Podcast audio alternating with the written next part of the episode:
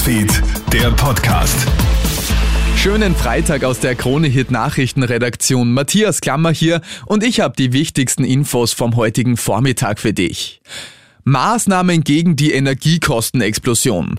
Die Bundesregierung hat heute Mittag ein 1,7 Milliarden Euro schweres Paket präsentiert, mit der die heimischen Haushalte dringend entlastet werden sollen.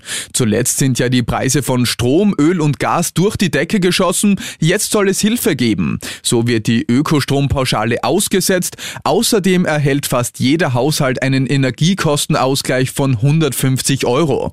Weiteres wird die 150 Euro einmal Einmalzahlung für Arbeitslose auf 300 Euro verdoppelt. Bundeskanzler Karl Nehammer. Das sind viele Einzelschritte, die jetzt noch folgen werden. Entscheidend ist, dass diese 1,7 Milliarden rasch bei den Menschen ankommen. In diesem Sinne ein starkes Paket, um eben jetzt in dieser Phase der Teuerung auch schnell helfen zu können. Nach 13 Monaten Warten liegt nun das schriftliche Urteil im Verfahren des ehemaligen Finanzministers Karl-Heinz Krasser vor.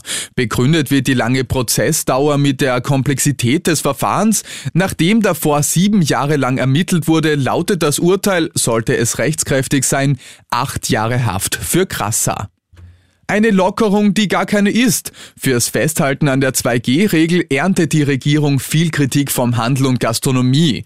Ab Montag ist ja der Lockdown für ungeimpfte beendet. Wirklich viel ändert sich aber nicht. Denn auch weiterhin dürfen vorerst nur geimpfte und Genesene essen, shoppen oder ins Kino gehen. Auch an der 22 Uhr Sperrstunde will die Regierung momentan nichts ändern. Und das stößt den Wirten sauer auf. Klaus Friedl, Obmann der steirischen Gastronomen. Mit 22 Uhr kannst du keine Veranstaltung machen, zum Beispiel eine Geburtstagsfeier oder sprich eine Hochzeit und es fehlt einfach an Frequenz und da sind halt auch die Ungeimpften, die was uns nicht einkehren dürfen und jetzt mit dieser Alibi-Handlung, mit dieser Lockerung bringt der Gastronomie eigentlich gar nichts.